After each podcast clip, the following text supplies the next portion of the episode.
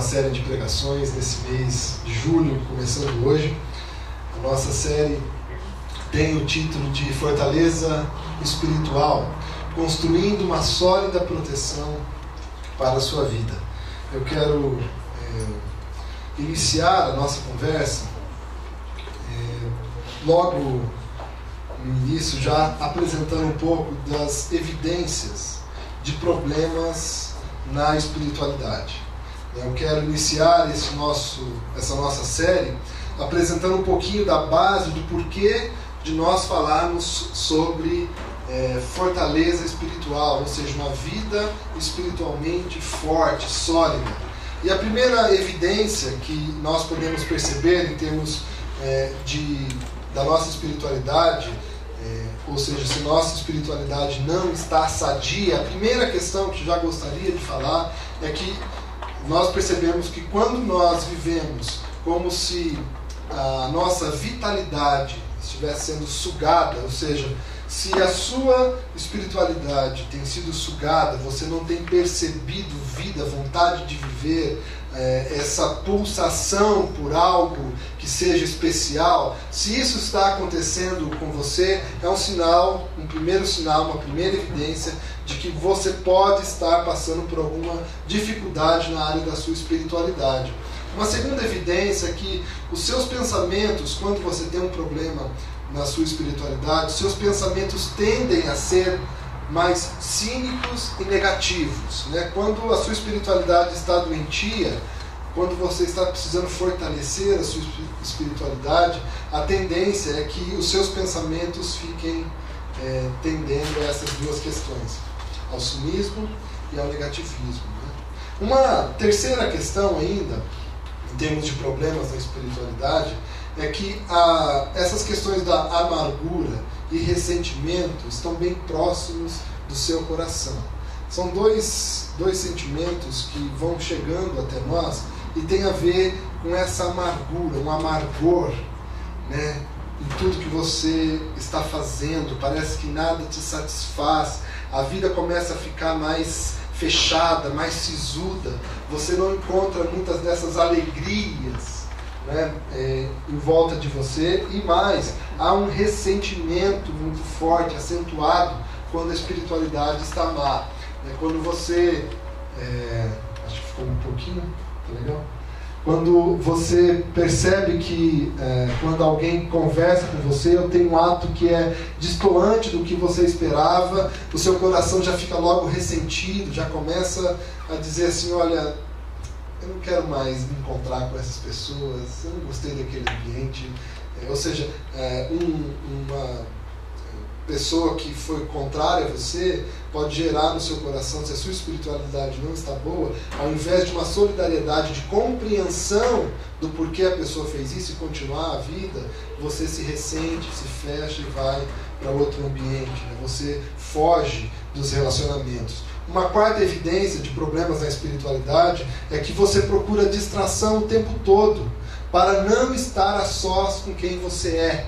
Essa é uma outra evidência de quando a espiritualidade não está boa, é a gente buscar subterfúgios para nós nos distrairmos. Então eu ouço uma música, eu vou a um show, vou a um barzinho, encontro com amigos, eu termino uma atividade, já tenho que emendar outra, e quando eu vou fazer alguma coisa que eu poderia estar sozinho, eu prefiro dormir. Eu prefiro me esconder, eu prefiro entrar debaixo do cobertor e não quero encontrar-me com ninguém. Esse também, essa também é uma evidência de que você talvez esteja com um problema na sua espiritualidade. É, ainda eu colocaria que é, há problemas na espiritualidade quando você percebe que tem sofrido é, para se relacionar com Deus. Quando você observa que a sua relação de oração ou de busca pela palavra, ela tem sido muito sofrida, você não está querendo falar com Deus, você não quer orar, você não quer ter tempo com Ele, você não quer separar tempo para cultuá-lo. Quando você, é, sabendo, ciente do que Deus pede para você, você evita essas questões e vai para o outro lado. Isso também é uma evidência de que a sua espiritualidade não está sadia. E eu colocaria por último que é, uma espiritualidade enferma, ela teria, é, traria para você essas questões. Suas emoções e pensamentos estão mais voltados apenas para o que se pode ver, tocar e comprovar. Ou seja, nada abstrato, nada que transcende, nada que é, se diferencie, por exemplo, dessas questões é, da espiritualidade, ou seja, de essência, né, de vida. Você está mais preocupado em prover para você coisas materiais, é, e é nessa hora que a gente se aproxima mais da, dos ídolos que nós temos na nossa cultura, como o dinheiro, como os bens, como coisas que isso pode me trazer algum prazer momentâneo. Né? E não me abro para aquilo que é essencial, aquilo que transcende, aquilo que tem a ver com a essência da vida humana. Né? Essas são algumas das evidências. Eu não sei como você é, observa essas seis questões que eu coloquei, se você tem se enquadrado em alguma delas, ou se você tem somado todas, ou soma uma ou duas, mas o que eu tenho percebido é que esse, essas atitudes têm é, sido presentes na vida de muitas pessoas. E é por, por conta disso que nós estamos propondo essa reflexão sobre fortaleza espiritual. Nós precisamos melhorar a nossa espiritualidade. Nós precisamos mexer nessa área da nossa vida. Existe uma ferramenta muito utilizada para preparação de líderes chamada Roda da Vida, isso para ajudar as pessoas a organizarem as áreas fundamentais da vida. E uma dessas áreas, são dez ao todo, é, é a espiritualidade. Né? Isso é considerado, considerado uma das áreas importantes para uma pessoa exercer as suas atividades na Terra, ou na sua sociedade, no seu trabalho. É, ali estão competências como espiritualidade, como família, por exemplo, recursos financeiros, né? são ao todo 10 áreas e a espiritualidade é uma das coisas que aparece nesse, nessa roda da vida. Como você tem organizado isso? Eu estou falando de uma ferramenta para avaliar a vida, não na esfera da religião, da fé cristã, mas na esfera administrativa, de gestão, né, de carreira, em que pessoas e profissionais vão sempre avaliar essa área se está ok. E a minha pergunta para você é: você tem estado atento ou atenta a essa área da sua vida, a sua espiritualidade? Ela é fundamental na estruturação de quem você é, do que você faz né, e de como você está. Assim, eu quero trazer aqui um pouco também é, definição do que seria uma vida espiritual e a partir de qual conceito nós estamos nós vamos falar aqui nessa série. Uma vida espiritual forte é vida em contentamento na presença de Deus e no exercício da piedade. E precisamos disto com muita urgência. Então, uma vida espiritual forte é vida em contentamento na presença de Deus e no exercício da piedade. Quando nós olhamos um pouco para essa definição, além de termos visto um pouco das evidências de problemas na espiritualidade, como você avalia a sua espiritualidade? Você tem vivido em contentamento diante da presença de Deus e tem exercido uma vida de piedade. Ou seja, você tem vivido a partir do que Deus tem colocado nas suas mãos para viver, exercendo amor, misericórdia, serviço, perdão às pessoas que estão à sua volta. É a partir disso e da constatação de que nós precisamos melhorar é que essa série está se baseando. Então, o texto bíblico para a nossa reflexão de hoje está no Evangelho de Mateus, capítulo de número 11, versos de 28 a 30. Porque quando nós olhamos um pouco para a nossa espiritualidade, pode ser que a maior parte de nós esteja dizendo o seguinte a si mesmo agora cansado. Estou cansado da listinha. Estou cansado de várias coisas. E a primeira coisa, então, que nós precisamos entender é que Jesus Cristo sabia disso, sabe disso. E quando ele se aproxima de nós, ele diz essas palavras: Vinde a mim, todos os que estão cansados e sobrecarregados, e eu vos aliviarei. E ele continua dizendo: Tomai sobre vós meu jugo, e aprendei de mim, porque sou manso e humilde de coração. E encontrareis descanso para as vossas almas. Nós poderíamos entender também nas suas palavras: encontrarei descanso para o vosso espírito, para o vosso espírito, para o seu espírito. Porque o meu jugo é suave e o meu fardo é leve. Essa é a primeira questão de graça que vem sobre nós nessas horas. Embora nós olhemos para nós, identifiquemos vários problemas na nossa espiritualidade, o nosso Senhor Jesus Cristo nos chama e fala: Vinde a mim e aprendei de mim, porque eu sou manso e humilde de coração. Em outras palavras, Jesus está dizendo, é, ou oferecendo para nós salvação, renovação, alívio, consolo, refrigério, encorajamento, recreação.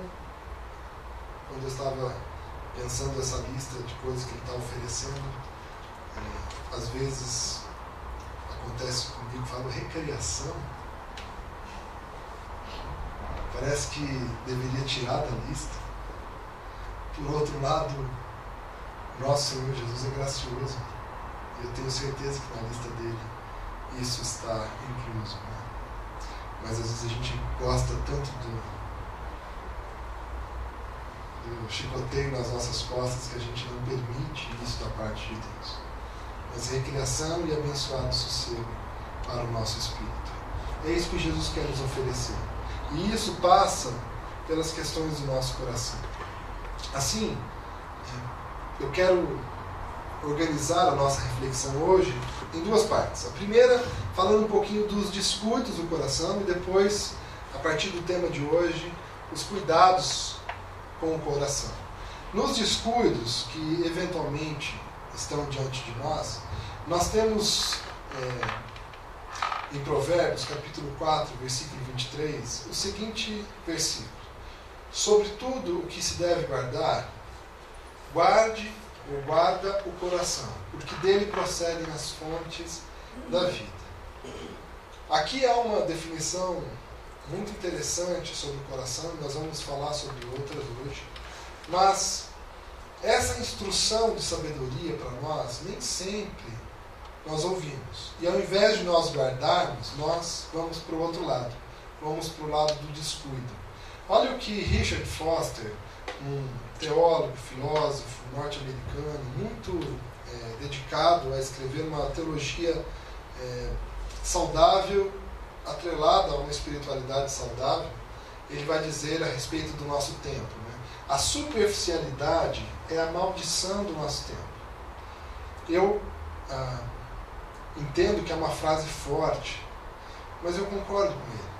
E eu acredito sim que é nesse termo de maldição não é uma coisa leve, não é uma, a superficialidade para nós não é uma coisa assim, um probleminha que está na sociedade. É um problema sério, crônico, que nós não resolvemos um dia para o outro, mas que está diante de nós. Ele vai dizer o seguinte: a doutrina da, da satisfação instantânea é, antes de tudo, um problema espiritual. A necessidade urgente hoje não é de um maior número de pessoas inteligentes ou dotadas, mas de pessoas profundas. Né? Aqui há uma questão muito séria e é sincrônica a questão da nossa superficialidade. Nós temos uma impaciência diante daquilo que Deus quer fazer na profundidade do nosso coração. Do gerar em nosso coração a humildade, a mansidão, como Jesus colocou.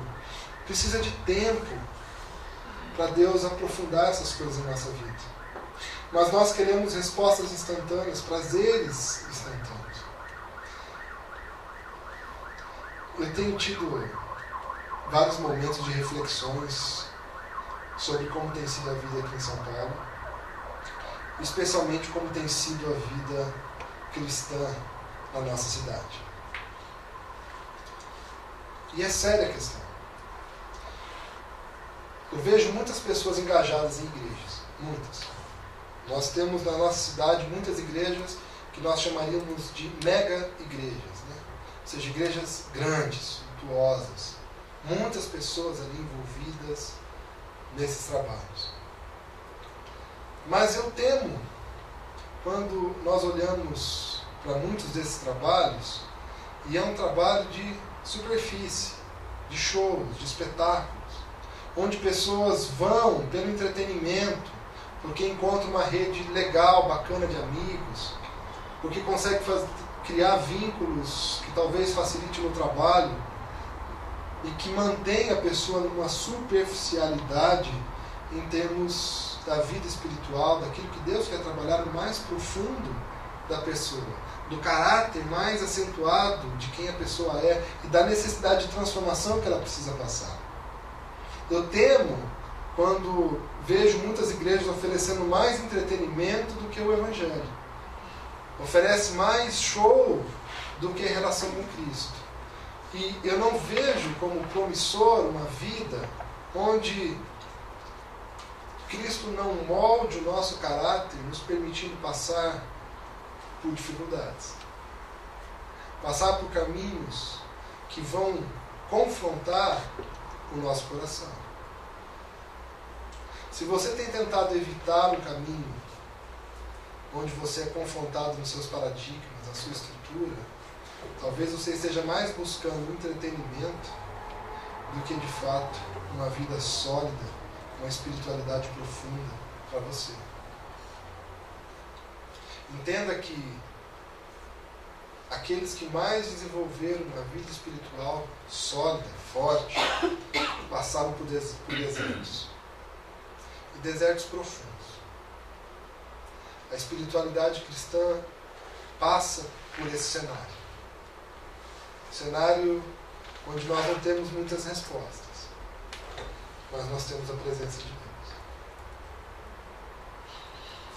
Nós não vamos construir um coração forte espiritualmente, vivendo de entretenimento, vivendo de coisas superficiais.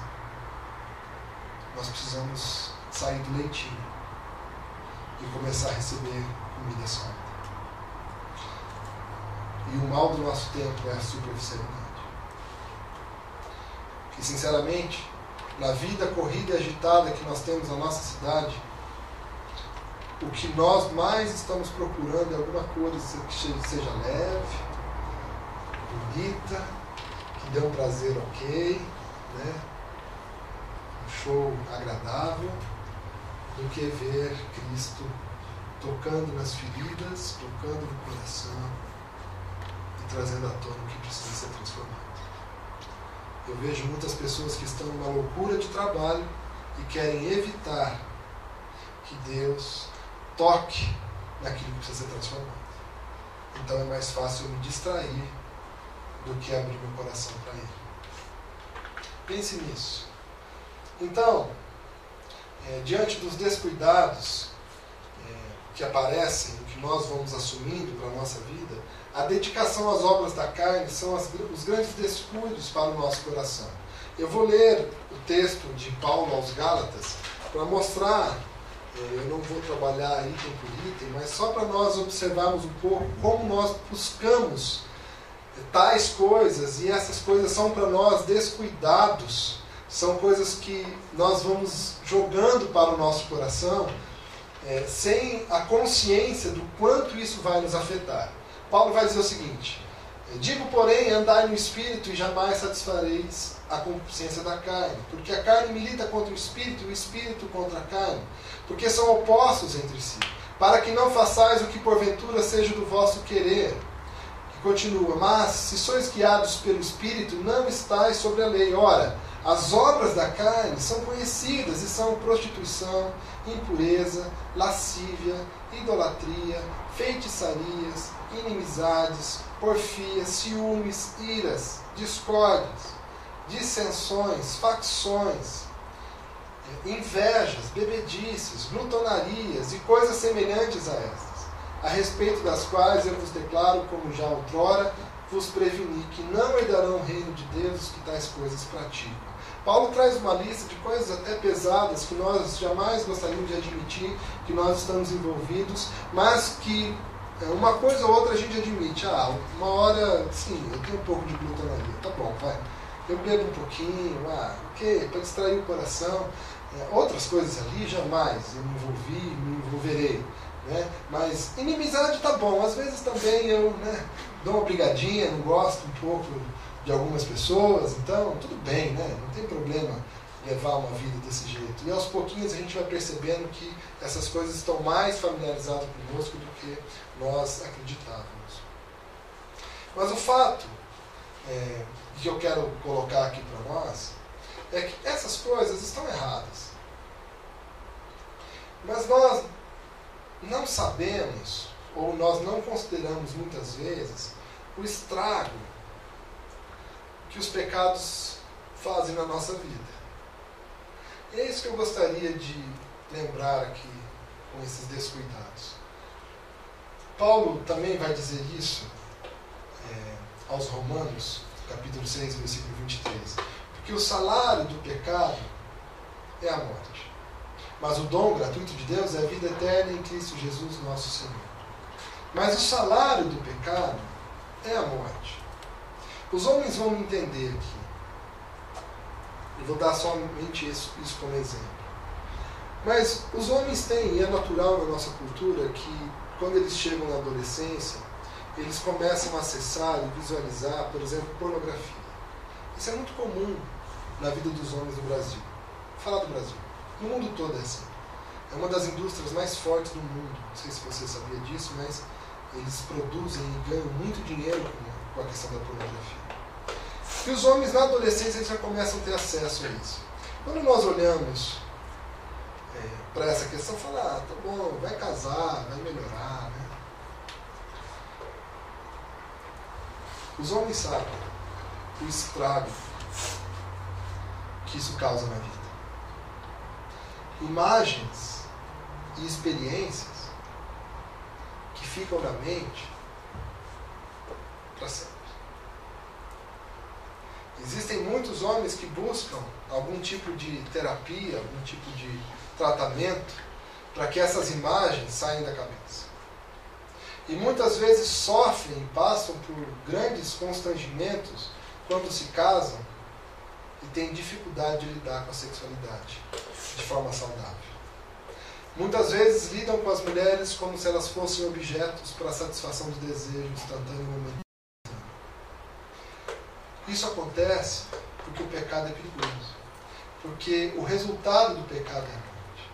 Eu estou dando um exemplo que talvez os homens entendam melhor, mas eu quero dizer que todo tipo de pecado, das coisas que a gente joga para o nosso coração, são danosas.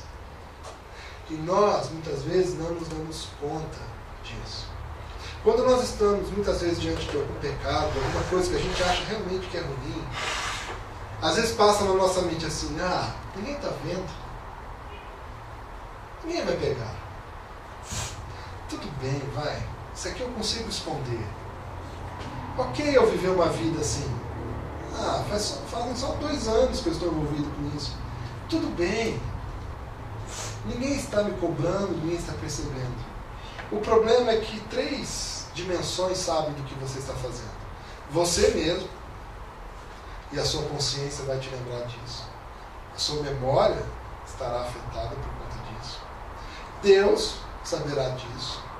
E Ele é amoroso, Ele é misericordioso. Mas também uma das formas de tratar a nossa vida é permitindo consequências também das nossas escolhas. E terceiro, essa dimensão do mal, de Satanás, que está também ao nosso derredor e se aproveitando dessas questões para nos acusar tentando nos destruir, nos desviar do alvo de forma. Portanto, quando nós começamos a entrar num descuidado do nosso coração, especialmente nas áreas de pecados, por mais que Deus seja gracioso, misericordioso, nos perdoa. A consequência do pecado é morte. Eu não quero colocar isso para você para ser um peso, mas eu quero colocar isso para você para talvez te ajudar a você alcançar um pouco mais de força mental e espiritual quando você estiver diante de questões que não têm a ver com as coisas de Deus para você. Essas coisas pesam. Essas coisas não vão embora depois daquilo que aconteceu. E nós precisamos contar com a graça de Deus para a nossa vida ser renovada. E às vezes são anos para que Deus possa nos restaurar. Então, diante do seu coração, tome cuidado. Não é à toa que o autor de Provérbios vai dizer para nós: acima de todas as coisas, guarde o coração, porque dele procedem as fontes de vida. Eu sei que muitos de nós não estão bem, não andam bem já há um tempo, porque tem semeado no coração mais descuidados do que cuidado. E Deus precisa tratar. Deus precisa cuidar de nós. Para que a nossa espiritualidade volte à tona, venha diante de nós. Agora, eu quero mostrar o outro lado. Né? Se por um lado a gente olha um pouco para os descuidados, o que é que nós podemos fazer diante do nosso coração? Eu preciso definir o que é coração. Coração nós estamos trabalhando com o conceito de que é aquele centro na nossa vida onde tudo acontece, onde está a nossa vontade, o nosso motor, aquilo que nos leva a agir e fazer.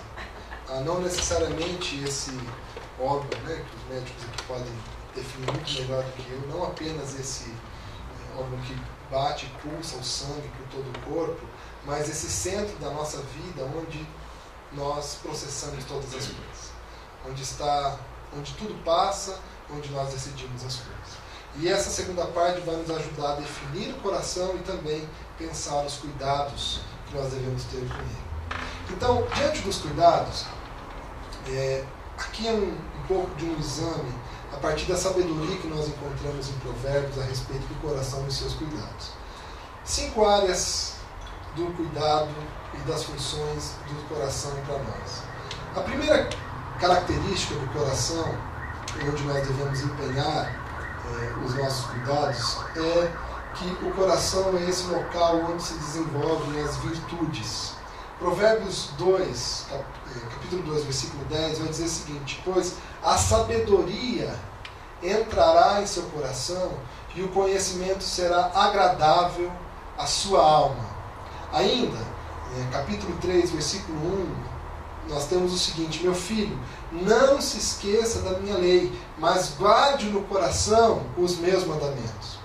E ainda, Provérbios 3, capítulo 3, nós temos o seguinte: que o amor e a fidelidade jamais o abandone. Prenda-os à tábua do seu coração. Nós temos que é, chegar na compreensão que a sabedoria bíblica nos dá de que, em primeiro lugar, o coração é esse local de virtudes local onde nós vamos desenvolver as coisas que são vitais à nossa vida. É, e aqui nós temos o seguinte: quando ele diz, né, pois a sabedoria entrará no seu coração, não se esqueça da minha lei, guarde-a no seu coração, que o amor e a fidelidade jamais o abandone, nós estamos falando de uma dimensão mais aprofundada daquilo que é bom, que nós devemos deixar entrar dentro de nós. Porque muitas vezes nós não nos abrimos para essas coisas boas da forma como deveríamos. Quando o Senhor fala para nós, por exemplo, andarmos nos seus caminhos, muitas vezes a nossa prática é ver o que Ele está apontando, nós jogamos para a nossa mente, colocamos isso no campo da memória e lá fica. Quando a gente identifica algo no nosso entorno, fala, ah, é, que eu acho que tem a ver com aquilo que Deus já instruiu no coração. Mas não é assim que nós deveríamos lidar com essas virtudes. A nossa é, disposição deveria ser, sempre que Deus nos orienta a respeito de algo que é uma virtude, nós deveríamos parar, avaliar, testar, buscar desenvolver. Isso tem a ver com a compreensão que nós temos de que nós precisamos assimilar, jogar para o centro da nossa vida essas virtudes. E não simplesmente para o intelecto, simplesmente para a nossa memória. Um exemplo. Quando a palavra vai dizer para nós que nós devemos é, servir ao nosso próximo, amar o nosso próprio, nosso próximo como nós mesmos, como é que nós devemos lidar entendendo que o nosso coração é a fonte onde nós devemos colocar as virtudes, ensinar a nossa vida sobre essas virtudes. Ao entendermos esse mandamento, deveríamos praticá-los. Deveríamos entrar numa dimensão mais profunda sobre o que Deus está nos ensinando. E muitas vezes nós não fazemos isso. Nós deixamos isso de lado. Precisamos entender que tudo quanto Deus nos instrui deve ir para o centro da nossa vida. Por isso que uma meditação rápida da Bíblia, o que acontece muito nos nossos dias, nós recebemos um versículo né, no nosso aplicativo do celular, e a gente olha e fala, olha que interessante, que gostoso, né? Muito bom. Que legal isso para a minha vida. Aquilo gera um certo êxtase por alguns minutos, e de repente você já se desconcentrou e começou a trabalhar e fazer outras coisas. Você não está conseguindo jogar para o seu coração aquilo que você precisa fazer. E é nessa hora que nós temos que compreender, nós temos que parar na palavra, perceber que ela nos instrui dessa forma e começarmos a degustar. Falar, ok, como é que eu organizo a minha vida em torno disso? Como é que eu jogo para o meu coração essas virtudes? E nós vamos viver uma vida muito rasa porque nós não deixamos essas coisas aprofundarem na nossa vida. Em segundo lugar, a sabedoria de Provérbios, Provérbios também vai nos dizer que o coração é essa fonte de vida. Né? É, capítulo 4, versículo 4 diz: Apegue-se às minhas palavras de todo o coração, obedeça aos meus mandamentos e você terá vida. Uma vez que nós consigamos jogar isso para dentro do nosso coração, nós podemos ficar mais tranquilos, porque isso vai gerando para todos nós esse tipo de vida. Uma vida forte, uma vida com um coração sadio. O homem de coração perverso não prospera, e de uma língua enganosa cai na desgraça. E ainda, capítulo 13, 12, a esperança que se retarda deixa o coração doente, mas o anseio satisfeito é a árvore da vida. Nós vamos percebendo que, para os autores de sabedoria, que estão ali no texto de Provérbios, o coração é esse lugar que, quando nós alimentamos com virtudes, deixamos com que se aprofunda, ela gera para nós vida. Ela vai fazendo com que nós tenhamos acesso à vida que Deus tem para nós. O contrário é verdadeiro. Quando nós descuidamos, deixamos com que as outras coisas, jogamos outras coisas para o nosso coração, a tendência é que a gente vá perdendo vida.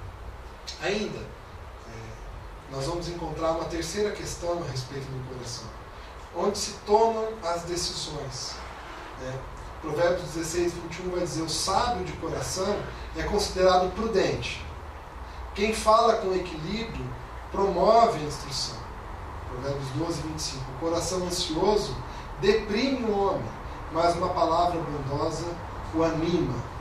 E por último, ele coloca no capítulo 7, 25: Não deixe que seu coração se volte para os caminhos dela, nem se perca em tais veredas. É no coração que nós tomamos as decisões mais sérias da nossa vida, nesse centro mais profundo que nós devemos fazer.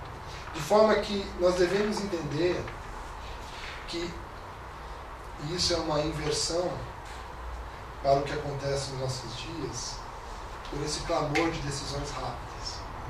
Coisas importantes para nós, uma área muito interessante: relacionamento.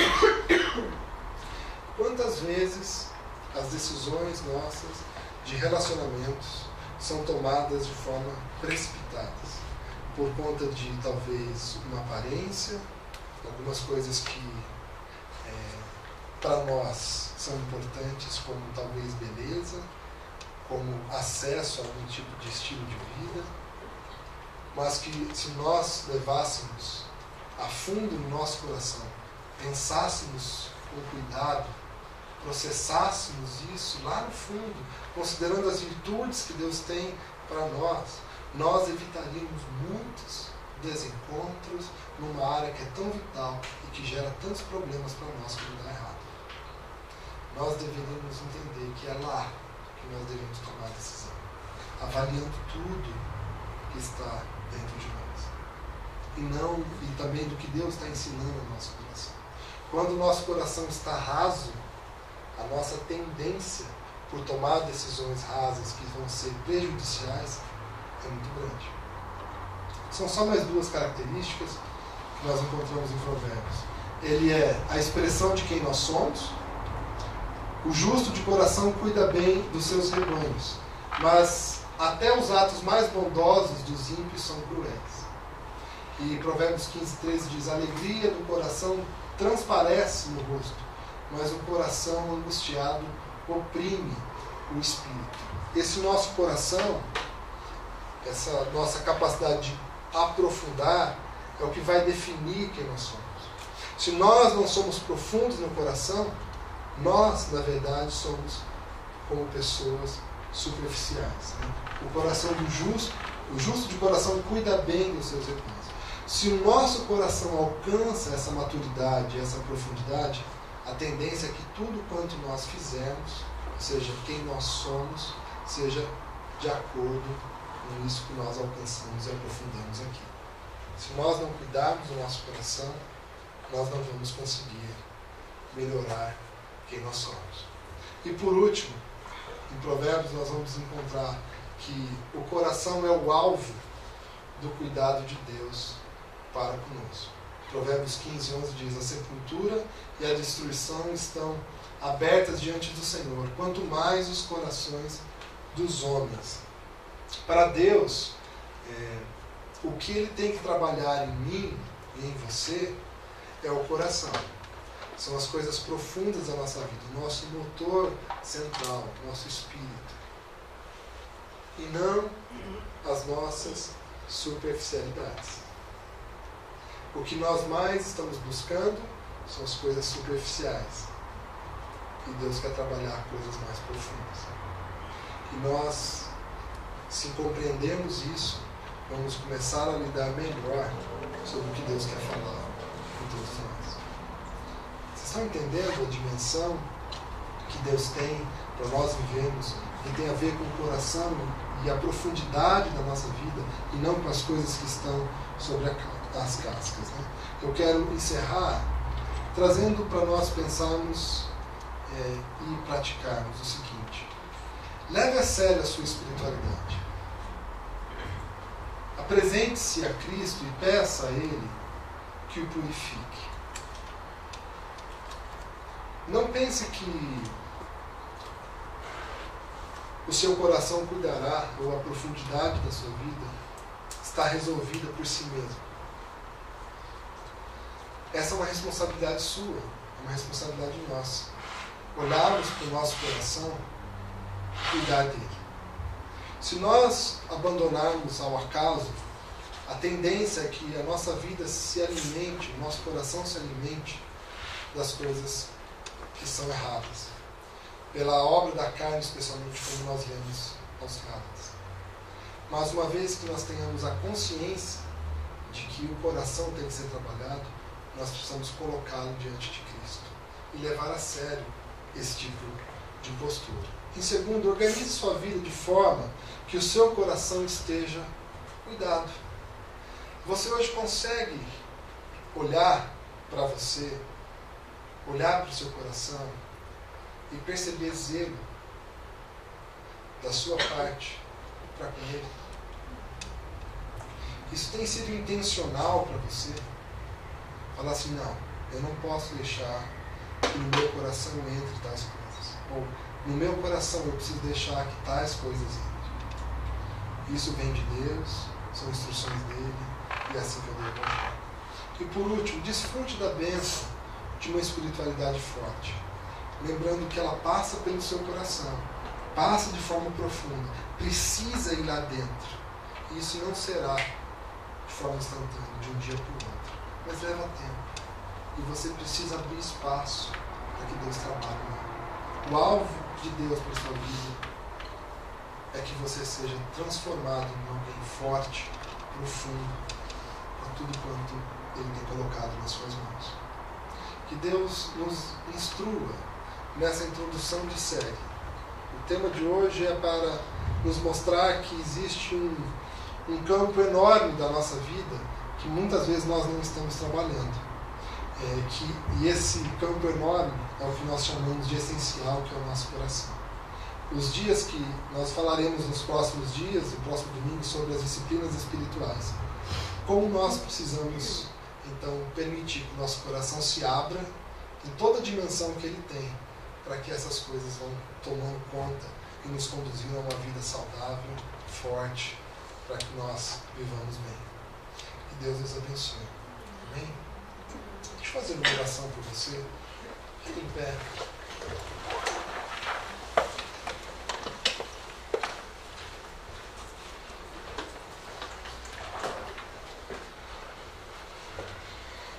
Senhor Jesus, nós estamos é, diante dessa reflexão que vem da tua palavra, que nos ensina e nos ajuda a perceber essa dimensão tão grande que tem, que temos, que é o nosso coração.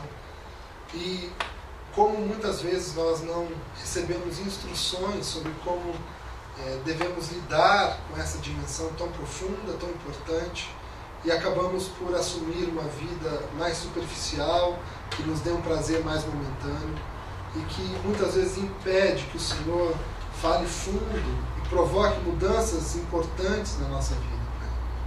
Eu peço que o Senhor cuide do coração de cada pessoa aqui, que o Senhor conduza cada um para um caminho em que a sua vontade, o seu amor, a sua misericórdia, a sua renovação alcance o coração, alcance profundamente a vida. Nas palavras de Jesus, vinde a mim todos os que estão cansados e sobrecarregados. Que nós saibamos deixar o nosso coração aprender com o coração de Jesus. Nós alcançarmos mansidão e humildade. Nós pedimos a sua bênção, orando em nome de Jesus. Amém.